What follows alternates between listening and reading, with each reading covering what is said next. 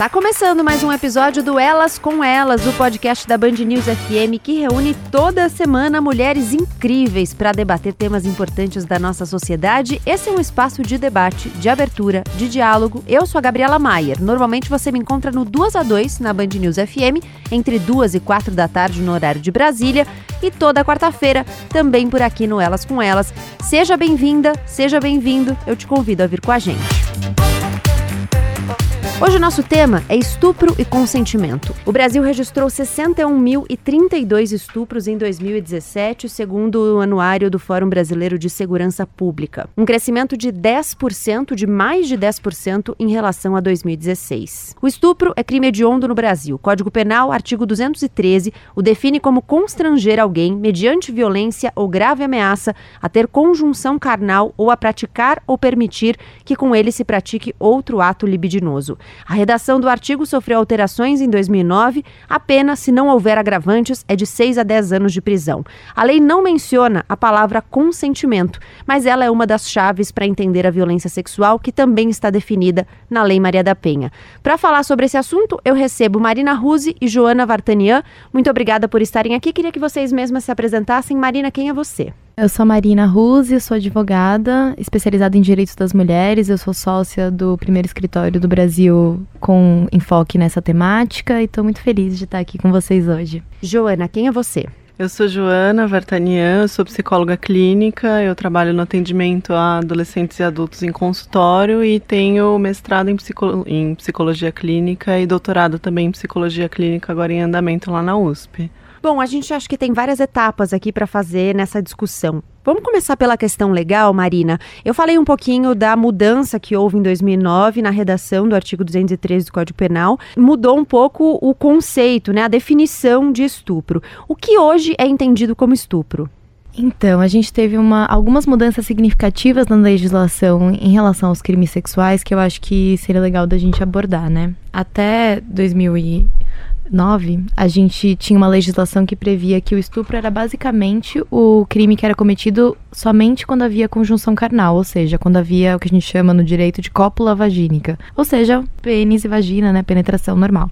Outros atos estariam excluídos dessa, dessa, dessa definição, entravam no que a gente chamava de atentado violento ao pudor, e aí isso era um grande problema, né, porque além da questão de, o, apesar do consentimento ser realmente uma, um elemento chave para a gente entender o que é estupro, na pela nossa definição dentro do direito criminal, é só quando há emprego de violência ou grave ameaça. Ou seja, vai para além da questão do consentimento, né? A, mulher ela não apenas tem que negar, como tem que haver esse constrangimento mesmo, que nem sempre é o que acontece. Então, hoje em dia, né, a gente entende por estupro isso. No momento em que a mulher disse não e houve emprego de força ou violência, a gente está diante de um caso de estupro quando a gente só não teve o consentimento, né? Então, por exemplo, se eu estou é, no metrô, né? E de repente uma pessoa passa a mão em mim sem que eu tenha tempo de reagir, porque, deixando claro, né? Hoje em dia estupro não é só essa penetração. Se for um beijo forçado, a gente já tem precedentes jurisprudenciais de que isso também configura estupro, ou outros atos que a gente chama de libidinosos. E hoje em dia, se a gente não tem o tempo de ter esse consentimento, a gente está diante do crime de importunação sexual que é um crime novo, né, que veio para nossa legislação em 2018, a partir daquele caso que a gente teve é, em 2017 na Avenida Paulista, né, da mulher que foi surpreendida, né, ela foi, acordou com a ejaculação de um passageiro no ombro dela.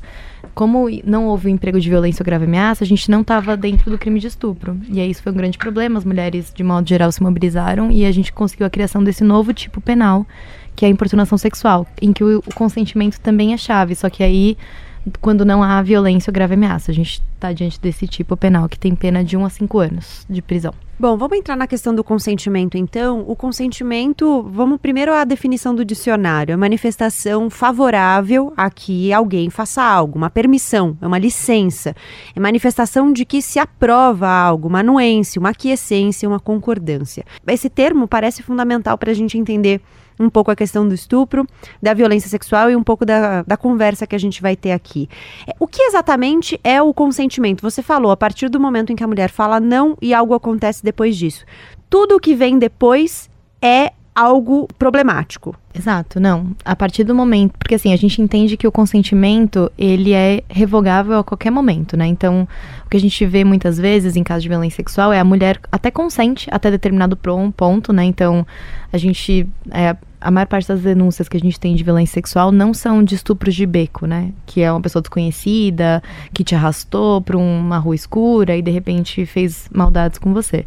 A gente está diante de um cenário de violência sexual que acontece principalmente em casa ou em ambientes conhecidos, por pessoas conhecidas. Então, esse elemento do consentimento, ele muitas vezes fica complicado, né? Porque a mulher até, vamos supor, consentiu dar uns beijos naquele homem, mas ela não consentiu o que, o que aconteceu depois. E aí ele faz a força, apesar de, de ela ter revogado esse, esse consentimento em algum momento. Então, sim, respondendo, tudo aquilo que vem depois do não é estupro e não tem discussão. E qual é o momento em que a gente aprende a consentir? É, essa é uma questão é, é bem problemática, né? Porque é, vem rastreia lá para a infância, quando a gente para para pensar em como a gente aprende a se relacionar com outras pessoas e como a gente aprende a se relacionar dentro do mundo mesmo, dentro de relacionamentos interpessoais, é, na verdade passa muito ali pelo, por como as pessoas vão interagindo com a gente ao longo da, da primeira infância, ao longo da adolescência, de uma forma muito consistente. Então, se você for pensar lá, lá na infância, quando a criança é pequenininha e tudo mais, aquele tio que chega e chega agarrando, não sei o que, dando beijo, aquela coisa que é invasiva para o corpo da criança, ou aquela tia que agarra e faz cócega até a criança chorar contra a vontade dela, ou mesmo se você for pensar num exemplo com um amiguinho, tá brincando com um amiguinho ali, com algum brinquedo dela, e o adulto chega e fala: Olha, divide, o outro tá querendo, arranca da mão e dá pro outro. O que, que você tá ensinando para essa criança sobre o que é o espaço pessoal dela e sobre o que, que é o corpo dela, o que, que ela tem direito ali dentro da, dentro da relação com as pessoas? É quase como se você estivesse dizendo para ela que o que ela quer, o que ela sente, o que, o que é dela, né, essa parte subjetiva, fosse menos importante do que o que as pessoas esperam que ela faça. Então é como se ah, o amiguinho, o que o amiguinho quer que ela, que ela faça, que ela divida o caminhãozinho, o brinquedinho ali é mais importante do que ela, ela querer ficar com aquilo. Quando a criança cai e ela machuca o joelho, é, você vira para a criança e fala: Olha, não, não foi nada, não foi nada. Levanta e vamos continuar brincando porque isso aí não tem importância. Você está ensinando para ela que tudo que ela está sentindo e o que ela é não tem importância para o consentimento, isso é essencial porque, primeiro, para você consentir alguma coisa, você tem que saber o que você está consentindo, né? Qual é a expectativa do outro e o que é, o, quais que são as suas vontades, os seus desejos, suas necessidades do momento e tudo mais. É uma é quase é uma relação ali que não tem como separar muito. Você só consente se você sabe o que o outro espera e o que e o que você quer naquele momento. Então, se você não, você tem que ensinar essas duas coisas, a ler quais que são as expectativas do outro e também a ler o que você quer fazer no momento para que você, para que a pessoa ali, conforme vai crescendo, ela consiga medir né, o que, que ela quer fazer ou não e o que, que ela quer consentir ou não. Então, acho que essa questão do consentimento ela é complexa um pouco por isso, né? Porque passa por diversas habilidades que têm que ser ensinadas desde a infância, que não tem só a ver com dizer sim ou não. Né? Você tem que ter um cenário muito mais macro do que, do que você está dizendo sim ou não e do que, que você quer. Para a gente elaborar nosso próprio consentimento, né, eu imagino que tem aí uma série de subjetividades da nossa leitura de mundo naquele momento e também no nosso repertório, o que a gente construiu até ali, mais a, o que a gente está vendo e vivenciando naquele momento. Isso, exatamente. É bem por aí, né? Então, é quase. É, você tem uma visão macro de quem você é e também daquilo, aquela leitura que você faz naquele momento do que você está fazendo. Quantas vezes acontece da gente também é, fazer algumas coisas ou ir para algum programa com uma amiga, com um amigo, enfim, e depois falar: nossa, o que, que eu estou fazendo aqui? Porque não passou por uma leitura muito apropriada do que você queria naquele momento. Você estava com sono, você estava com fome, ou não é uma balada que você queria ir e tudo bem, né? Mas muitas vezes falta essa, esse repertório de leitura mesmo, essa habilidade para ler no momento e ver o que, que se enquadra dentro do que você quer e do que faz sentido para você. E é o que eu acho que é importante também pensar é que como isso passa pelo contexto que a pessoa foi crescendo, né, pelas relações que elas foram foram sendo estabelecidas, na verdade você não tem como dizer é responsabilidade da pessoa que tem que saber o que ela quer. Né? Essa é uma leitura muito superficial, que acho que a gente acaba tendo mesmo no senso comum, mas que ali, do ponto de vista da psicologia mesmo, da construção da subjetividade, não faz muito sentido, porque a gente só sabe o que quer e só aprende a se relacionar com os outros pelas vivências que a gente tem. Então é um pouco por aí. E acho que é importante também mencionar, assim, trazendo o olhar legal, né? Que quando a gente está falando de criança e adolescente, né? Que a maior parte dos casos de violência sexual são cometidas contra crianças, né? Basicamente. É, para a legislação, a gente entende que até os 14 anos a pessoa não tem condições de consentir. Então, vamos supor, é, a gente tem anualmente cerca de 27 mil casos de gravidezes é, de meninas que têm menos de 14 anos. É, isso significa que a gente tem pelo menos 27 mil casos de estupro de vulnerável por ano, né? Porque mesmo que elas tenham falado com os seus é, parceiros sexuais, né? Que elas tinham vontade, o que eu acredito que seja bem marginal, assim, dentro de um. Lógico, só faz sentido dentro de, da cultura do estupro em que estamos inseridas. É, isso significa que ela, se houve uma prática sexual que levou a, a uma gravidez, ela já é completamente criminosa pelo fato de que ela não tem condições uh, cognitivas dentro da legislação de saber o que ela quer. Então ela não tem como consentir. Faz muito sentido. Até do ponto de vista de, da, dessa construção mesmo subjetiva, leva um tempo, né? Você precisa ter uma, uma formação, um processo de formação, de vivências, de experiências na relação com o mundo, para até conseguir dizer o que você quer ou não. Então imagina que com 14 anos você já tem tudo isso muito bem estabelecido, você ainda está respondendo as coisas de um jeito muito superficial. Então ainda não, não tem mesmo como dizer que você tem clareza das consequências do que você quer, das implicações no médio e longo prazo, não tem, né? Então, de fato, é bem por aí.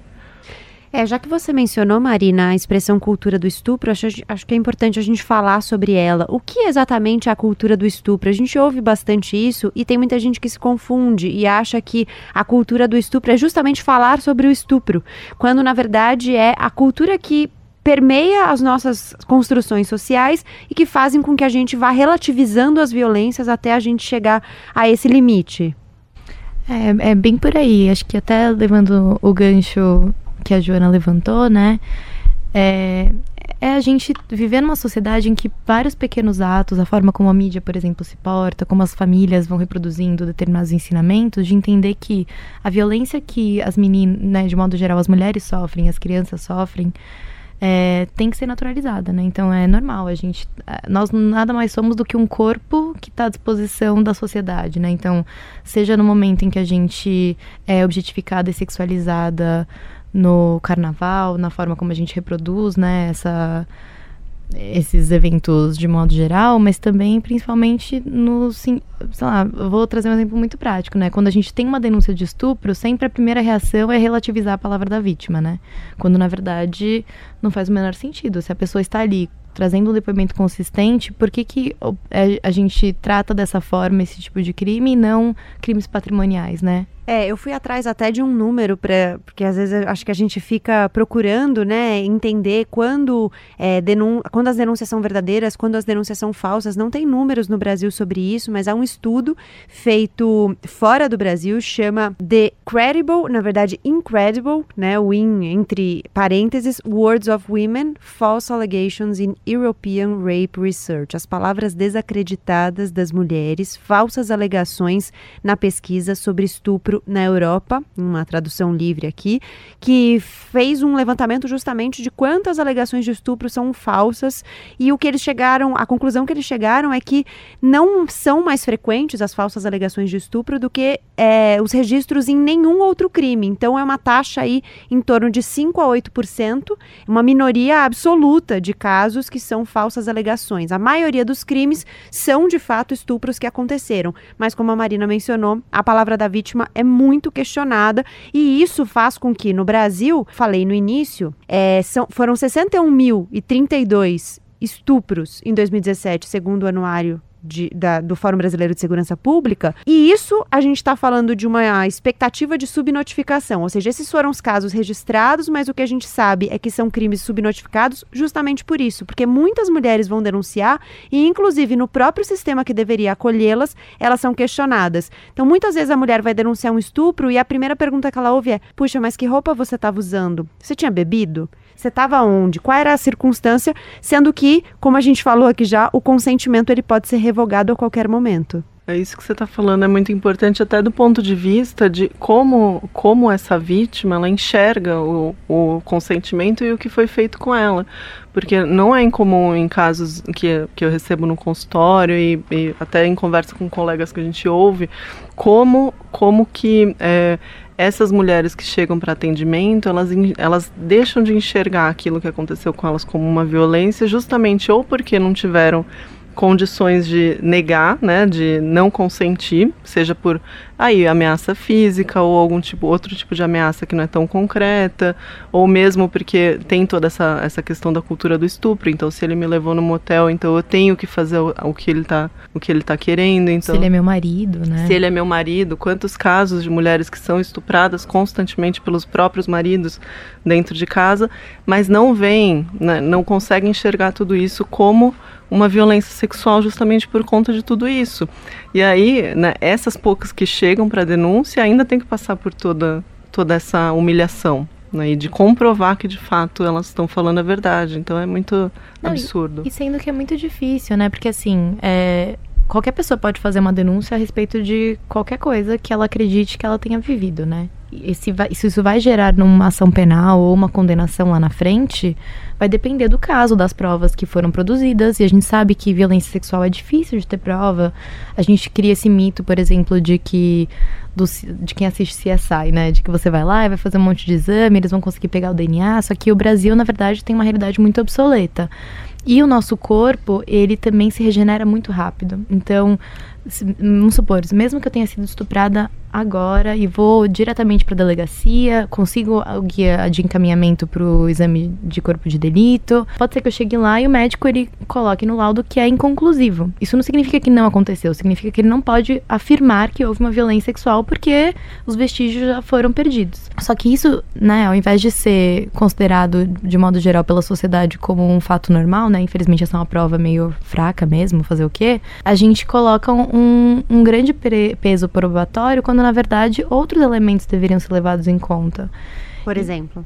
A palavra da vítima, né? Então, assim, hoje em dia o Superior Tribunal de Justiça, ele determinou, já tem uma jurisprudência consolidada, de que em casos de violência de gênero, a palavra da vítima tem que ter especial relevância. Então, assim, vamos supor, a mulher, se ela decide denunciar o que já é uma grande conquista, porque de fato as subnotificações são alarmantes, é ela vai ter que prestar o depoimento no momento de lavrar o boletim de ocorrência, depois ela vai ser chamada pelo menos uma vez, mas pode ser que sejam mais vezes, para retificar, né, trazer algum esclarecimento, e depois, se houver uma denúncia, ela vai ter que falar de novo perante o juiz.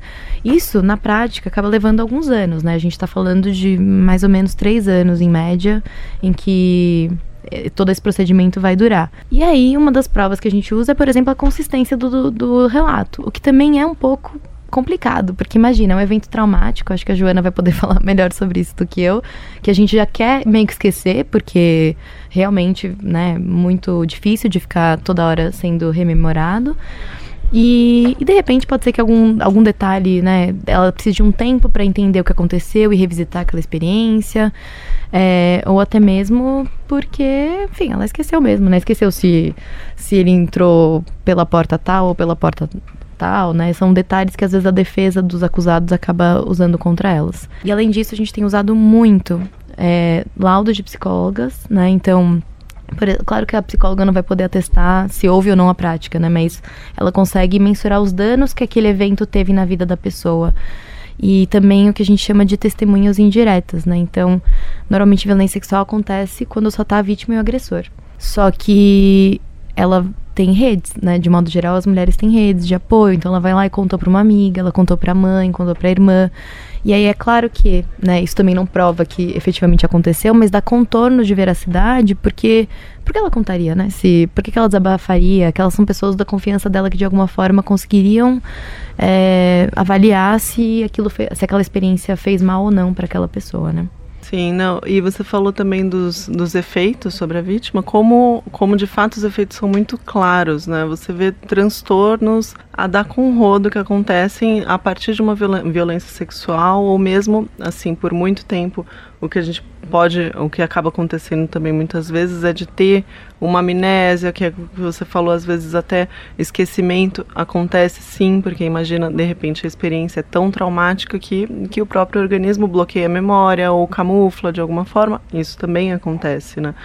É, inclusive pela intensidade dos sentimentos que a lembrança gera. E então, o que, o que você consegue ver em efeitos é, são transtornos depressivos, transtornos ansiosos, transtorno de estresse pós-traumático, que é o que a gente vê em prisioneiros de guerra, é, abuso de álcool, de drogas, tem desencadeamento de outros tipos de transtorno, como transtorno de personalidade, qualquer evento muito estressor pode desencadear alguma, algum, algo que já estava latente, enfim. Então você e outra, além de você conseguir ver o efeito nesses é, dentro desses critérios diagnósticos, você consegue ver efeito comportamental. É, é muito é muito nítido. Existem estudos que falam do, dos efeitos do abuso sexual e os efeitos de abuso sexual sobre a vítima são sempre esses relacionados à perda de confiança nas pessoas, é, é, como se as pessoas, de um modo geral, é, de forma indiscriminada, elas passassem a, a, a ser fontes de, é, de ameaça, de insegurança. Então, e a pessoa começa a lidar desse jeito com elas, é lógico, com algum afastamento, com uma, uma certa proteção ali, não está tão vulnerável na relação com as pessoas. Aí você imagina o que, que isso faz dentro de relacionamentos íntimos, próximos acaba com os relacionamentos, né?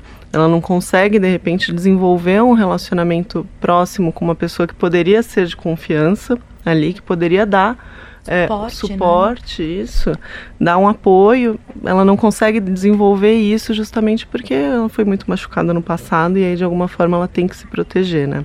É o que a gente vai aprendendo nessa relação com o mundo aí.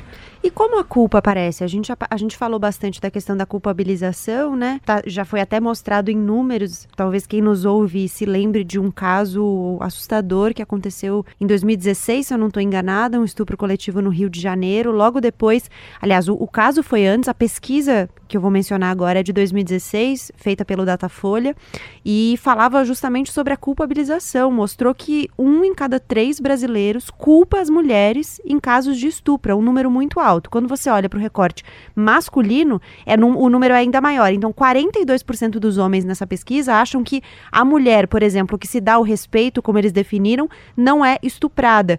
E há uma, um medo constante das mulheres. Essa mesma pesquisa mostrou que 85% das mulheres, um índice muito alto, tem medo de violência sexual. E essa, essa culpa, ela vem. Nem precisaria da culpa dos outros, porque muitas vezes a violência sexual ela traz uma culpa. Muitas mulheres lidam com a culpa depois de passar por situações de violência, né? Sim, a culpa é, é, extrema, é culpa, é vergonha, é raiva. Muitas vezes a raiva não é só do agressor, a raiva é dela mesma, justamente porque eu acho que tem muito a ver, lógico, com esse traço cultural. Se for pensar na cultura do estupro, é sempre a culpa da mulher. Ela fez alguma coisa que estava chamando isso, que estava sinalizando isso, então é, nunca é culpa do agressor só.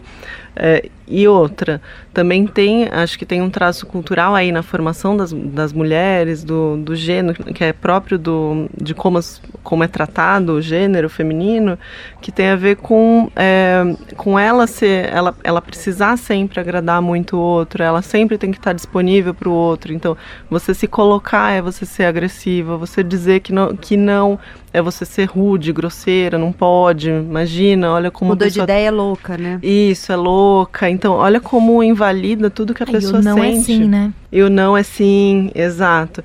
Então, acho que entra muito nessa questão do consentimento também, se você for, for pensar, o quanto que as mulheres acabam duvidando se de fato elas consentiram ou não. Por isso que eu acho que a questão do consentimento ela, ela é muito dúbia. O que é consentimento, sabe? O que, que, o que quer dizer consentir de um jeito claro? Talvez para a lei tenha que ter alguns parâmetros claros. Mas se você for pensar no efeito sobre a pessoa, sobre o indivíduo, não é tão claro assim o que eu consenti ou o que eu não consenti. Ah, eu falei que não, mas será que eu falei forte o suficiente? Sempre fica alguma dúvida. Ah, eu, eu gritei que não, mas será que eu deveria ter gritado mais que não? Eu deveria ter pego alguma coisa que estava do lado da cama? Então é, uma, é um poço sem fundo, assim, esse aspecto da culpa, né? É, eu já até contei aqui no Elas com Elas em episódios anteriores em que a gente falou de violência. Eu passei por duas situações de violência sexual, nenhuma delas um estupro, é, mas é, as duas envolveram muita culpa. Então, quando eu voltei nas situações, e a, uma delas, inclusive, eu era criança, eu não conseguia me desvencilhar daquilo. E em determinado momento na terapia, eu consegui voltar na cena e eu lembrei que eu tinha rido pro cara que me violentou antes dele me, dele me violentar. E aí, automaticamente, eu entendi por que, que eu não conseguia me desgrudar daquela situação. E era porque eu achava que eu tinha tido alguma culpa naquilo. Porque, assim, eu sorri para ele, abri um caminho ali, né? Ele entendeu que ele tinha permissão, alguma coisa nesse sentido. E, e isso que não foi um estupro, que eu acho que. Bom, eu não vou fazer uma escala de traumas aqui, porque eu acho que é muito pessoal, né? Cada um vai lidar com a violência de uma forma. Para mim, por exemplo, foi muito traumático. Até falei disso quando eu contei, porque as pessoas não entendiam muito. Até minha família falava assim: Gabriela, supera, por que você tá falando disso ainda, sabe? Para mim foi muito traumático. Mas, enfim, é, então eu sei um pouco pessoalmente, sabe, dessa culpa que, que, que você vai abrindo caminhos. Puxa, será que eu fui permissivo aqui? Será que se eu não tivesse rido? Será que eu não, se eu não tivesse. Enfim, qualquer coisa que abra brecha, porque a gente é ensinada desde pequena que a gente não pode abrir brechas, ou que se a gente abre brechas, a gente está de alguma forma permitindo. Eu Sim. acho que vem muito dessa nossa cultura do prende a sua cabra porque meu bode tá solto. Uhum. Então é isso. De alguma forma a gente desculpa os homens sempre por, pelas violências que eles cometem, porque afinal eles são meninos, né? Então a gente pega não o exemplo. Não se aguentam, né? Não é. se controlam. É, e você pega o caso lá da, da Pepeca Rosa do ano passado, da Copa, né? Um monte de homem adulto, marmanjão, viol cometendo violências machistas, sexistas e racistas. E a gente falando, não, imagina, mas eles estavam brincando, coitados. E no fundo, queria até trazer um, um apontamento aqui sobre isso, que é Primeiro, Gabriela, assim, eu acho que não tem uma mulher que não sofreu algum tipo de violência sexual por conta dessa cultura do estupro, né? Algumas vão sofrer o estupro que a lei prevê, mas outras vão sofrer outras, outras violências, né? Então, quando a gente tá na rua, quantas vezes a gente não é assediada e a gente de alguma forma se responsabiliza, né? Eu, pelo menos, até ter essa guinada feminista, eu me sentia oprimida e me sentia envergonhada de ter permitido que aquilo acontecesse, até que eu passei a endereçar a culpa para quem de fato tem que ser é responsabilizado, é né? Eles têm a responsabilidade. Nada que a gente faça de alguma forma autoriza o que acontece com a gente, né? E tem um, uma questão, assim, que eu acho que o direito, querendo ou não, ele reflete muito os valores da sociedade, né? É um microcosmos ali de normatividade, mas e o que a gente vê é até essa reforma que a gente teve no, nos anos 2000, o estupro, além de ter uma série de barreiras processuais que dificultavam muito a persecução criminal, que eu acho que também justifica bastante a subnotificação que a gente tem hoje, tinha uma grande questão que era, antes de mais nada, só poderia ser vítima de estupro o que, gente, o que era considerada mulher honesta. Uhum. Então, antes de haver um julgamento a respeito da própria conduta, né, se houve ou não estupro, se de fato, né, o que, que aconteceu ali naquele caso concreto, havia uma, um julgamento preliminar para avaliar se a mulher era honesta ou não. Então, se ela, se ela era promíscua, se ela era. Se ela já tinha se relacionado sexualmente com outras pessoas, se ela era virgem, se ela não era, isso é completamente, além de discriminatório, irrelevante, né? Porque eu posso ser uma prostituta e ainda assim sujeita à violência sexual. Inclusive, são as pessoas que talvez mais sejam sujeitas à violência sexual, né? E eu acho que isso reflete na sociedade, nos grandes tribunais da, da internet, né? E da. Sim. E, e da as, mídia. É verdade. As pessoas não estão preparadas para lidar com isso. E muitas vezes o que, o que a gente vê é que o efeito da, da violência, da agressão, do abuso, ele, ele já é grande o suficiente, mas que a família, por não saber lidar, ou não ter recursos, ou não querer lidar, enfim, porque é muito pesado mesmo lidar com isso, acaba piorando. Então, muitas vezes, um abuso, uma violência que poderia, de alguma forma, se bem lidado ali, ficaria circunscrito ali ao agressor, ao abusador, ao, ao a quem cometeu o ato, acaba vazando, transbordando de uma forma, contamina a, a vítima, sente que é culpa dela, a família fala, de alguma forma dá algum sinal de que é culpa dela, porque fala ou para de pensar nisso, ou não vamos falar sobre isso, da próxima vez você não usa essa roupa ou às vezes na melhor das intenções e tentando resolver, mas acaba piorando a situação, né? E como também aí eu, eu vejo muito como, como, como diferenças de quem foi abusado. É, a diferença da reação da família, de pais, de família próxima, como faz diferença nos efeitos Nossa. que a gente vê do abuso no médio para longo prazo é muito diferente. O acolhimento, a pessoa conseguir estar, tá, é, os, os, adultos ali, principalmente no caso de infância, conseguir acolher e, e dar a culpa para quem é a culpa, ir na polícia, resolver, levar no psicólogo, fazer algumas coisas que cercam a criança de proteção e dão um sinal de que, olha, isso aconteceu com você, mas foi esse caso aqui e foi culpa dessa pessoa. Né? Não que eu estou compactuando com isso, porque acaba que jogando para debaixo do tapete piora. É como se você estivesse compactuando, apesar de não estar. Tá. É, eu fico pensando quais os efeitos, né? Você falou de levar para a polícia, e eu acho que tem que responsabilizar mesmo, porque, na minha opinião, cultura do estupro se combate com cultura de responsabilização. Mas, ao mesmo tempo, eu sinto, né? Eu que acabou militando nessas trincheiras do judiciário que a gente ainda tem um despreparo muito grande, não só da sociedade, mas assim dos policiais, dos juízes, dos promotores que de alguma forma estão despreparados mesmo, assim, não tiveram formação como está previsto na Lei Maria da Penha, que eles têm que ter capacitações, né? Eles pioram, né? De alguma forma uma revitimização, né? Então, por exemplo, eu tive um caso de um estupro coletivo em que a grande defesa dos. Porque, assim, é, denúncia de estupro, assim, claro, quando é criança não tem discussão, né? Vai ser sempre que não aconteceu, né? Mas quando a gente tá falando de mulheres adultas, a defesa vai ser sempre ou de que foi consentido, de que ela tá, na verdade, agora mudando o depoimento dela, a fim de prejudicá-lo, sei lá, com alguma intenção escusa, ou que não aconteceu. Mas normalmente é que foi consentido. E aí vira um, uma grande discussão, né? Porque basicamente acaba ficando a palavra da vítima versus a do agressor.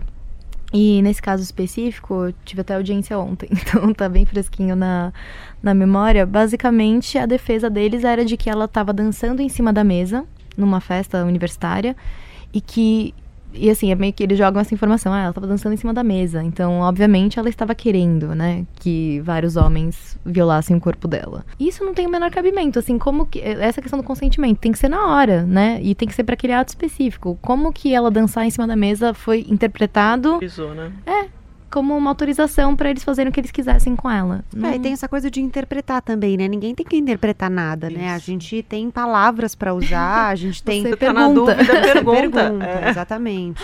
Exatamente. É, é, bem por aí. É, eu ia falar um pouco sobre essa questão da revitimização, que eu acho que é uma queixa constante de mulheres que são vítimas de violência, não apenas violência sexual, violência doméstica. A gente ouve muitos depoimentos de mulheres que também são revitimizadas pelo sistema, pelos agentes da lei que deveriam acolhê-la, protegê-la. É, como é que os agentes estão preparados ou não para lidar com essas situações? E como podem ser?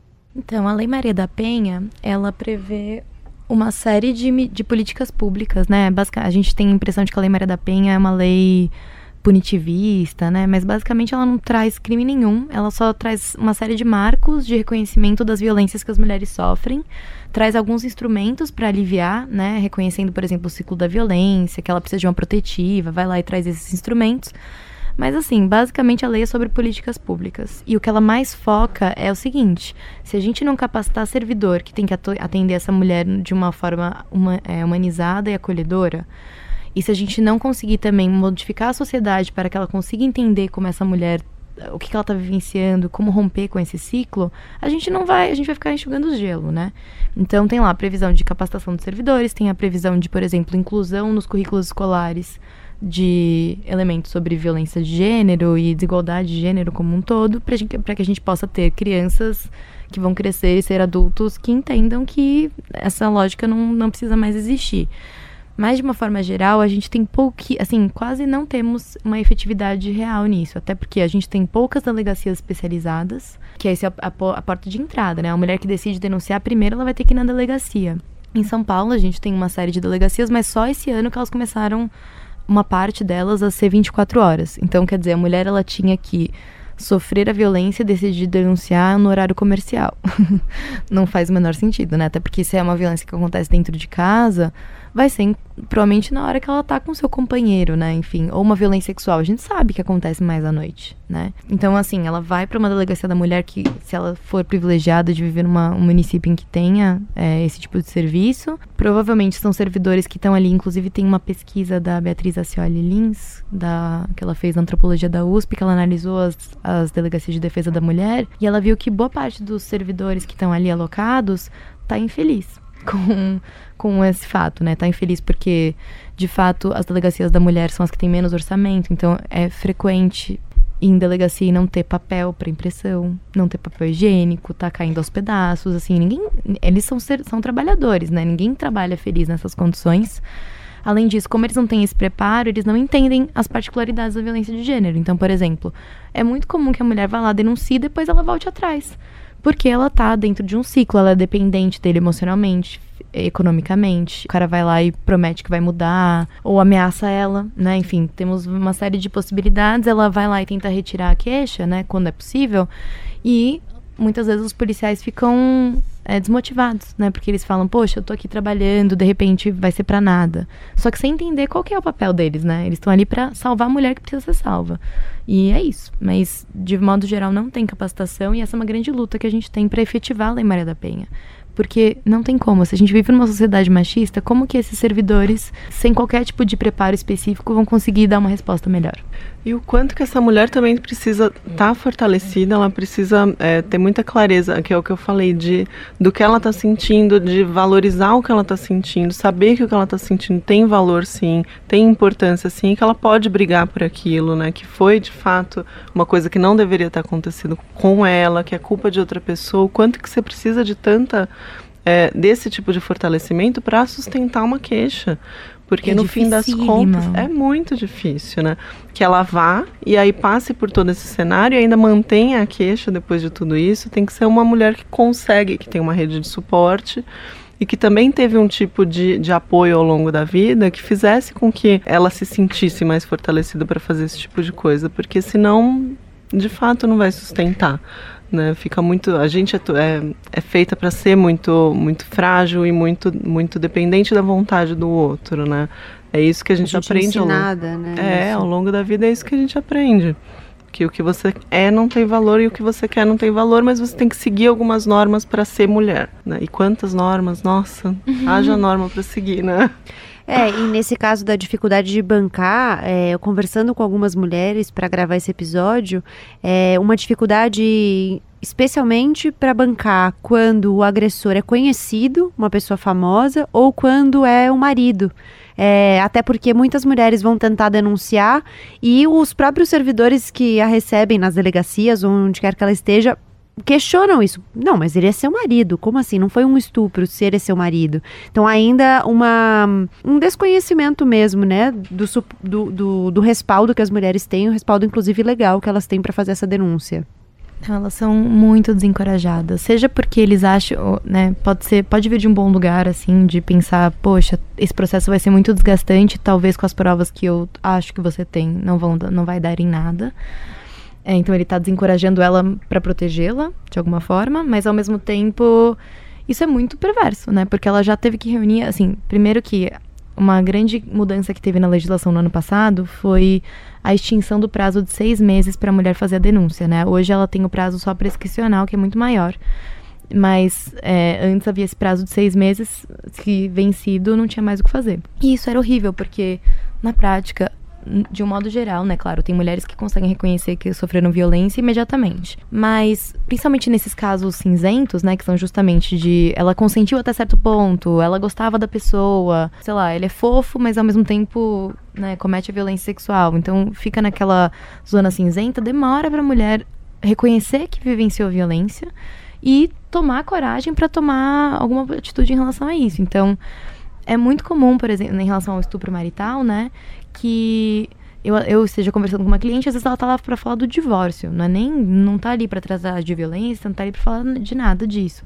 Mas aí ela vai lá, de repente sente uma abertura e fala: "Olha, mas se eu não queria e ele fazia mesmo assim, isso é errado? E aí você fala, claro, como que não, né? Como que não poderia ser errado? Mas ao mesmo tempo, para ela, é realmente chocante. E, e até é uma grande responsabilidade, eu acho, por parte das pessoas que tratam dessas mulheres, seja na, na área da saúde mental, seja na área do direito, de tomar um cuidado de passar essa informação de uma forma que ela também não se.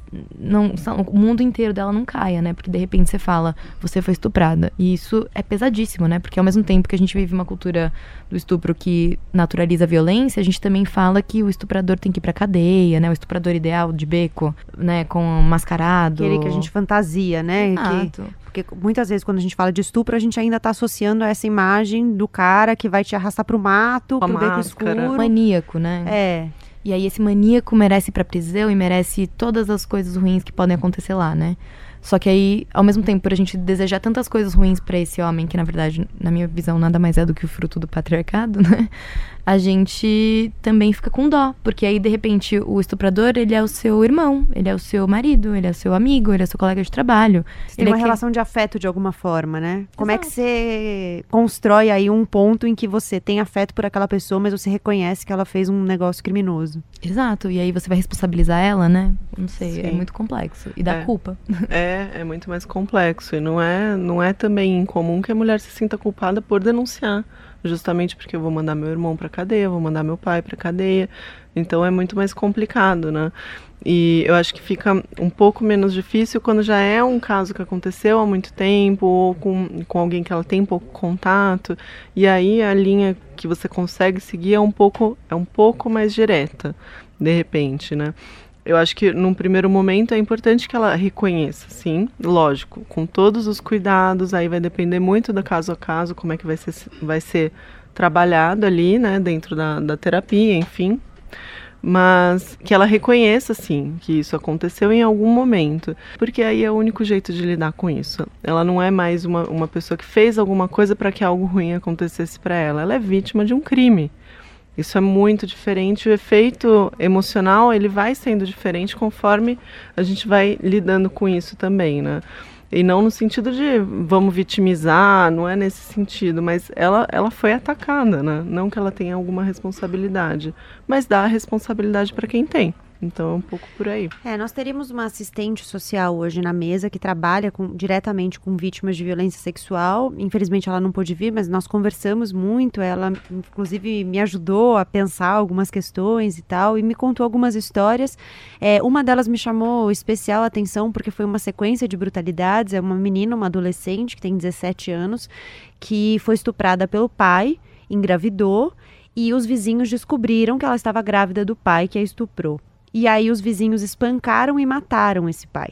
E a mãe expulsou ela de casa porque por culpa dela, um homem trabalhador e honesto, como a mãe disse a ela, estava morto. E, enfim, uma sequência de brutalidades e ela, eu estava conversando com essa assistente social sobre todos os as ajudas e todas as questões que essa adolescente está tendo que com as quais ela está tendo que lidar, sobre as quais ela está tendo que pensar, porque ela está lidando com a culpa de ter. é, ela, ela diz que ela nem ela, ela não falou, mas ela de alguma forma ela acha que ela deu um sinal ali para os vizinhos de que o pai tinha sido o estuprador, o agressor. Então ela tá lidando com a culpa de os vizinhos terem descoberto por causa dela, o pai estar morto por causa dela, a culpa de, de ter falado sobre isso com a mãe, porque a mãe sabia da violência. Enfim, uma quantidade, uma lista enorme aí de questões com as quais ela está tendo que lidar, além do fato de ela não ter conseguido fazer um aborto desse estupro, porque os hospitais eh, solicitaram um boletim de ocorrência, coisa que hoje não é mais. Nunca So- foi. Nunca foi. Não. Os hospitais solicitaram a ela um boletim de ocorrência. Ela não tinha um boletim de ocorrência, inclusive porque dentro da casa dela a coisa foi lidada como um. Bom, vamos deixar essa história aqui no, no canto, né? A gente- não vamos falar sobre isso. Por embaixo Então, do tapete. é, né? lida com essa gravidez aí. E agora, ela, além de todas as questões, ela tá tendo que lidar com essa gravidez. Nossa, que uma série de violação de direitos, assim, né? De modo geral, é bem assustador. Me lembrou a história da Maya Angelou, que é aquela, enfim, artista estadunidense, que ela tem uma história incrível, enfim, até recomendar o livro dela, mas eu vou escolher outro, mas eu vou mencionar aqui agora, que é o Mamãe, Eu e Mamãe, que ela retrata um pouco sobre a história dela, e um evento que aconteceu foi justamente isso, o padrasto dela, quando ela tinha acho que oito anos, a estuprou, só que ele, ele a violentou sexualmente duas vezes. Na primeira é, não houve penetração, mas ela era tão carente de afeto e aí durante o ato ele abraçou, depois do ato acho que ele abraçou ela e ela falou que por mais que tenha sido horrível, na hora ela se sentiu amada. Então ela não contou absolutamente para ninguém o que tinha acontecido porque ela se sentia responsável pelo que aconteceu. E depois, quando ele efetivamente é, a estuprou por meio de penetração, ela ficou doente e a mãe, ela se sentia muito culpada, ela não, ela não, ela não conseguia mais fazer esse paralelo da, da, do afeto né, que ela tinha sentido, ela só sentia culpa por estar naquela situação. A mãe acabou descobrindo, porque encontrou a calcinha dela é, manchada, denunciou ele, ele foi preso efetivamente, mas ele cumpriu só um ano de prisão e foi liberado, né? Porque toda a defesa tinha sido de que ela o havia provocado. E aí, quando ele saiu da prisão, lá, ela não sabe exatamente quem, mas ele foi assassinado, né? Possivelmente a mando de familiares dela, que ficaram resignados por conta da, da condenação tão baixa. E ela ficou tão traumatizada com isso que ela ficou cinco anos sem falar com ninguém, porque ela entendia que a palavra dela poderia levar à morte de alguém. E mesmo que fosse do agressor dela, ela não se sentia confortável com isso. Então ela ficou até os 14 anos só falando com o irmão dela, porque segundo ela era a única pessoa que ela sentia que ela nunca poderia fazer mal, porque eles eram bem próximos, né? Enfim. Mas aí essa história marcou muito também, porque é isso. Imagina, essa pessoa ofereceu uma denúncia por motivos que fugiram do alcance dela, foi realmente cometida uma violência bem grande.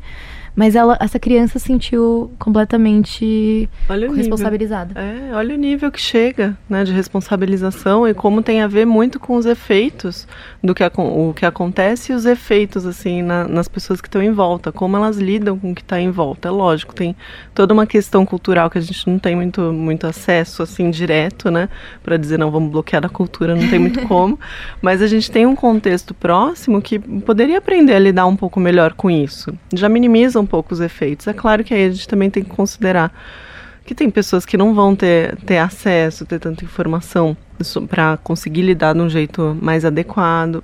Tem condições que são é, muito mais precárias do que a gente do que a gente está tá pensando aqui, né? Eu acho que aí também é, é, idealizar um pouco, mas eu acho que é uma meta do que a gente poderia pensar que tem que fazer, né? No sentido de conscientização, de como lidar quando a criança relata algum tipo de, de abuso ou mesmo de violência grave mesmo. Como lidar? Olha. Acho que sempre tem um, um, questionamento, né? Porque quando envolve criança, também é, é, muito parecido com o que acontece com a palavra da mulher, é. né? Há uma, um descrédito mesmo. Ah, mas será que não está fantasiando? Como é que você lida? Como é que você capta os sinais? Sim, e no caso da criança ainda tem um, um agravante que é, não, mas ela vai esquecer, vai passar. Ela vai crescer e aí ela não vai mais lembrar disso.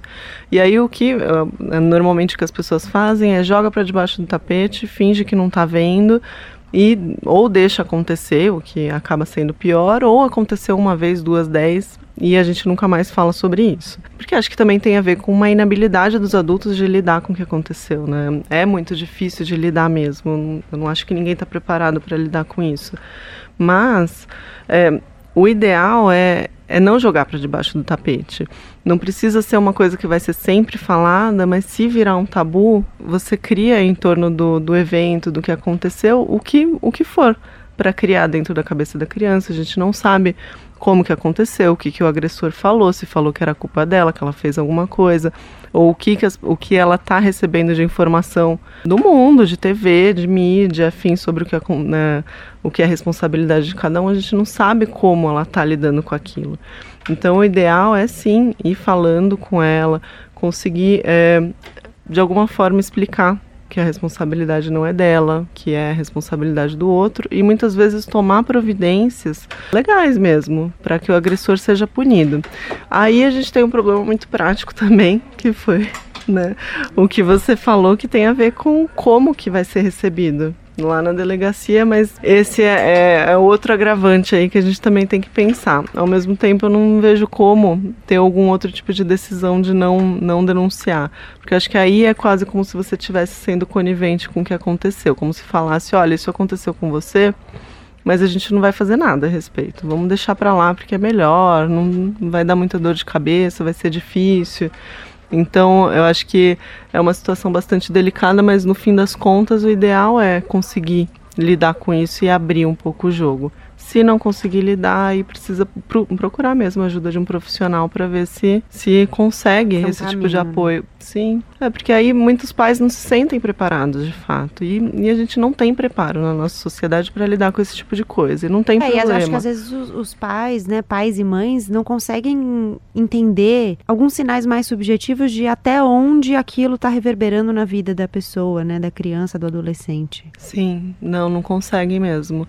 É, é, muitas vezes, aí conforme vai piorando, vai jogando mais para debaixo do tapete ou vai culpando outras coisas, né? Então vai complicando um pouco mais mesmo. É, é a questão do olhar treinado, né?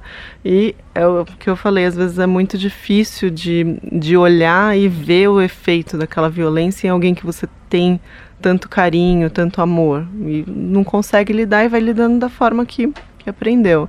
Então, muitas vezes, se não, não tem não tem condições, sente, o adulto, o pai, a mãe, enfim, sente que não tem condições de lidar com aquilo, o ideal é procurar alguém que vai dar uma orientação sobre o, o caso ali específico, sobre como lidar, vai dar um acompanhamento para a criança.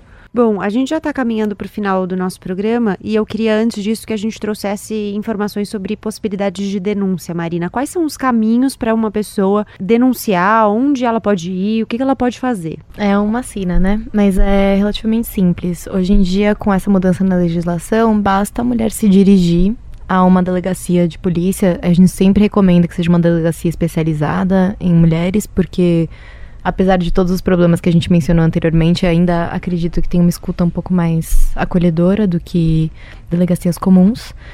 E aí lá ela vai lavrar um boletim de ocorrência. Caso a violência tenha sido realizada com um intervalo de tempo curto, eles vão provavelmente encaminhar ela para fazer o exame de corpo de delito, que vai ser feito no Instituto Médico Legal, mas precisa primeiro ser feita a boletim de ocorrência. E aí ela, enfim, se dirigindo lá, o médico perito vai conseguir atestar se há algum vestígio ou não. Ela também vai receber a profilaxia da gravidez e todo né, o coquetel anti-DST, porque ela tem, além de tudo, realmente se preocupar com a saúde dela, né? E é também importante lembrar que esse é um tratamento super pesado, né? Dura cerca de um mês, tem vários efeitos colaterais, então, assim, novamente para reforçar que nenhuma mulher se submete a isso, a não ser que realmente seja necessário, porque é terrível. Depois disso, haverá um, é, investigações policiais, né? Então, se ela já sabe quem é o o seu agressor, ela pode trazer todas as informações pertinentes, provas de mensagens, esses testemunhos indiretos, né, que eu mencionei, tudo que ela tiver que puder, que possa contribuir, né, a gente eu sempre lembro que é bom ter advogada, mas não é todo mundo que pode e não precisa legalmente. Então ela consegue instruir essa investigação com as provas que ela tem sozinha. Ao final dessa investigação policial, aí, né, a lei fala que essa investigação deveria durar 30 dias. Isso nunca acontece a não ser em casos muito midiáticos ou que realmente a pessoa está presa já em flagrante, que aí realmente eles aceleram. De modo geral, acaba demorando um pouco mais, assim, por volta de um ano. É, o Ministério Público ele vai tomar conhecimento desse inquérito e ele vai analisar se tem o que a gente chama de indícios de materialidade. Então ele olha para todas as provas ele fala: houve um crime aqui? Eu acho que houve um crime aqui. E se houve, foi essa pessoa aqui que está sendo investigada que o cometeu? E se ele entender que sim, ele oferece uma denúncia. E aí é uma ação penal que vai ser julgada por um juiz. E ao final, esse agressor vai ser ou não condenado, né? Aí a gente vai depender realmente do caso concreto. Em nenhum desses momentos ela precisa de advogado, mas, novamente, é importante ter esse amparo legal, nem que seja para consultar a defensoria para tirar algumas dúvidas, porque realmente são às vezes, pequenas informações que poderiam mudar, porque às vezes a mulher até tem a prova, só que ela não sabia que, que aquela seria é, necessária. Normalmente a polícia não acaba tratando a vítima como, quase como se fosse uma testemunha, né? Porque o que está sendo investigado ali é o fato. E ela acaba ficando um pouco na berlinda. E até é importante também mencionar que hoje em dia a gente tem a previsão de, por exemplo, conseguir danos morais dentro do processo criminal. Então ela também consegue uma reparação. Lógico, né? Nenhum dinheiro do mundo vai, de alguma forma, reparar pelo ela, pela vivência que ela teve, mas é a tradução que o direito consegue dar, né? Então, pelo menos alguma indenização ela também conseguiria receber.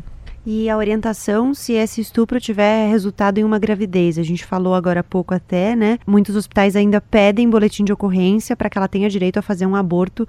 O aborto, em, como consequência de estupro, é legalizado no Brasil. Uhum. É, é totalmente legal, né? Então, essa é uma das únicas previsões que a gente tem. E aí, como, como eu falei, não precisa do boletim de ocorrência, não precisa ter inquérito policial, não precisa ter condenação do agressor, não precisa de nada disso. O que acontece é, é que há poucos hospitais que de fato são referência da mulher, né? Aqui em São Paulo, por exemplo, a gente tem o Pérola Byton. E aí, basicamente, a mulher precisa dar um depoimento consistente, né? Então, ela vai passar por uma equipe multidisciplinar que envolve psicólogas e assistentes sociais. E preenchidos esses requisitos, ela vai ser encaminhada, deveria, né, ser encaminhada para o serviço de aborto legal. Na prática, a gente sabe que está havendo uma série de dificuldades que não deveriam ser impostas, mas estão sendo, e especialmente no último ano, por uma questão de mudança de, de realmente servidores que estão ali, né, na, de que tem outros valores, eles acabam dificultando ainda mais. Então, os relatos que estão chegando até mim hoje é de que há poucos equipamentos que de fato estão oferecendo esse serviço de uma maneira legalizada, né, assim, cumprindo o protocolo do Ministério da Saúde.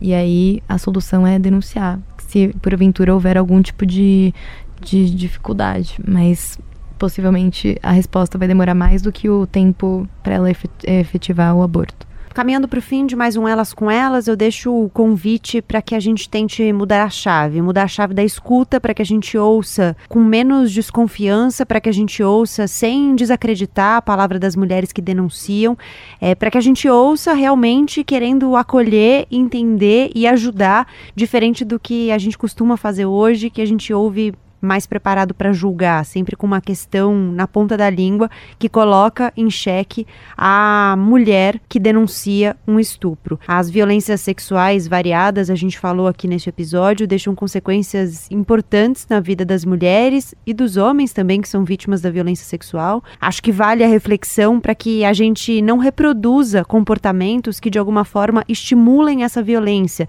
Às vezes comportamentos que a gente acha bobo, acha uma brincadeira, mas que de alguma forma podem estimular. É, é, curioso, toda vez que a gente fala sobre cultura do estupro, tem muita gente que se coloca nessa posição e fala: Mas eu não sou um estuprador e nunca serei um estuprador. Mas às vezes algumas coisas, alguns comportamentos que a gente admite ou que a gente tem mesmo, estimulam o ambiente ao nosso redor a pensar que as mulheres estão disponíveis, que as mulheres estão à disposição. Quando a gente relativiza uma piada que objetifica a mulher, quando a gente re recebe um vídeo no WhatsApp que tem uma mulher em uma situação de violência ou que tem uma mulher de uma situação de exposição sem consentimento e a gente repassa esse vídeo, a gente ri desse vídeo, de alguma forma a gente está contribuindo para isso. Então, deixo aqui o convite para que a gente preste atenção nos nossos comportamentos, preste atenção nos nossos passares de pano, eu diria, porque acho que quando tem a ver com pessoas que a gente gosta, pessoas que a gente quer bem, é muito comum a gente passar um pano, a gente falar que tudo bem, que pode levar esse comportamento para frente ou não falar nada, né? Não falar nada, de alguma forma também é assumir uma posição e uma posição que viola mais uma vez as mulheres. Bora virar página, agora é a hora que a gente indica livros aqui no Elas com Elas. Marina, o que você indica?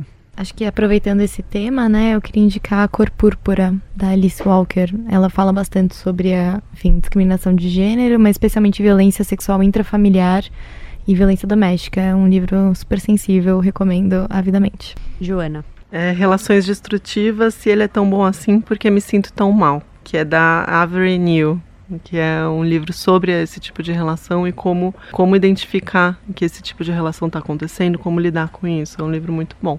Bom, eu vou indicar dois livros, um deles de poesia, o outro de prosa. Um deles é da poeta Maria Júlia Pinheiro, que inclusive já esteve aqui no Elas com Elas, chama Alteridade. É, nesse livro ela dá voz a uma mulher que foi estuprada e pela poesia a gente vai sendo guiado aí quanto ela tenta, ela própria, né, elaborar a violência que ela sofreu. É também um texto que nos faz pensar bastante sobre a cultura do estupro, né? Esse ambiente, essa cultura que legitima a violência contra a mulher. E o outro livro que eu vou indicar é um livro que eu acabei de ler, chama A Vegetariana, da sul-coreana Han Kang. O livro tem uma série de estupros, mas o livro em si é sobre a violência. É uma mulher, ela nunca narra, quem narra são outros três personagens. O livro está dividido em três partes. Uma parte é contada pelo marido dela, uma parte é contada pela contada pelo cunhado dela e a última parte pela irmã dela. E ela decide parar de comer carne depois, depois de ter alguns sonhos perturbadores e simplesmente a decisão de parar de comer carne faz um monte de coisas desmoronarem, um monte de construções sociais e familiares desmoronarem porque as pessoas não admitem que ela pode não querer comer carne como todo mundo come, como é esperado que ela faça. O livro tem um caminho bastante perturbador, mas no final, enfim, muita coisa faz sentido e diz muito sobre a violência.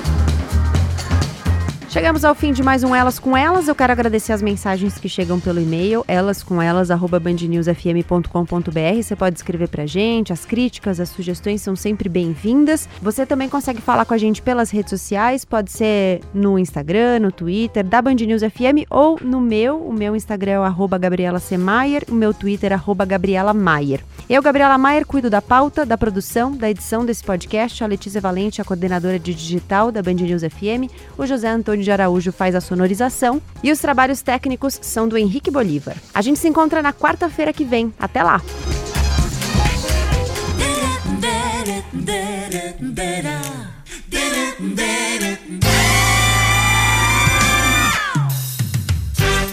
Elas com Elas. Na Band News FM.